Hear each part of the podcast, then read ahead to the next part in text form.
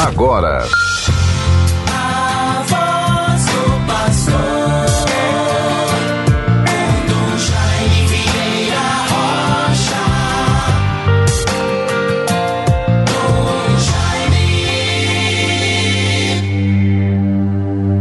Cristo nos amou e nos lavou dos pecados com seu sangue e fez de nós um reino e sacerdotes para Deus seu Pai. Aleluia. Apocalipse capítulo 1, versículos 5 e 6. Bons ouvintes, prossigamos com a prática, com o zelo e a atenção na audiência deste programa A Voz do Pastor. Nesta sexta-feira, 21 de maio de 2021. Desejo, portanto, a todos os caros irmãos ouvintes muita paz, harmonia, esperança e ânimo para com força de vontade e bons propósitos, pensando positivo, sigamos adiante com coragem, com a certeza de que, pela graça de Deus, o seu amor e misericórdia, e na vivência da nossa fé, vamos, não obstante os sofrimentos, dificuldades e provações, que possamos até sofrer, ouvir dizer, mesmo assim tenhamos a virtude da esperança, da confiança em Deus e intensifiquemos a oração. Como é importante a força da oração para nós, bons ouvintes. E assim vamos rendendo graças ao Senhor por todas as pessoas que conseguem superar, vencer a Covid. Agradecemos a Deus pelo processo bem sucedido de recuperação do Padre Neto, pároco do Sagrado Coração de Jesus em Bom Jesus e intensificamos as orações pelo Padre Naldo, pároco de Nossa Senhora das Graças em Afonso Bezerra. Ainda internado, merecendo cuidados especiais. Rezemos pela sua recuperação. Deus venha em nosso auxílio bons ouvintes todos, guardemos sempre a palavra de Deus. Será que estamos rezando intensamente pela saúde da humanidade para que todos possamos vencer este flagelo da pandemia? Aos poucos vamos assistindo e vendo a retomada das atividades é um evento aqui, outro ali. Aos poucos, nós já vamos assumindo uma atitude de encorajamento, de ação de graças e, ao mesmo tempo, com criatividade e dedicação, prosseguindo a vida, toquemos a vida com esperança com coragem. Ao mesmo tempo, façamos a nossa parte. Zelemos rigorosamente pelo uso da máscara, a higienização das mãos, a busca das vacinas. Por falar em vacina, meus irmãos, tenhamos cuidado para não alimentarmos cada vez mais em nossa sociedade uma mentalidade seletiva classista, preconceituosa, poderíamos até dizer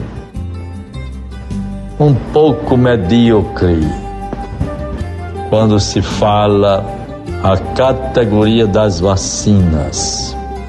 A desigualdade social é tanta que até nas vacinas vai também se manifestando. Quem toma vacina tipo tal, outro tipo, outro tipo. Uma, um determinado tipo de vacina é para os pobres, outro é para as classes mais abastadas e assim por diante. Tenhamos cuidado, parece ser assim. Mentalidade bastante empobrecida, um pouco medíocre. Elevemos o pensamento, sejamos cidadãos mais elevados com esse título que certamente é uma referência de civilização, de equidade, de sensibilidade humana, social, enfim, todos os aspectos da vida humana. É impressionante vermos isto. Que pena a nossa sociedade ter chegado a este ponto.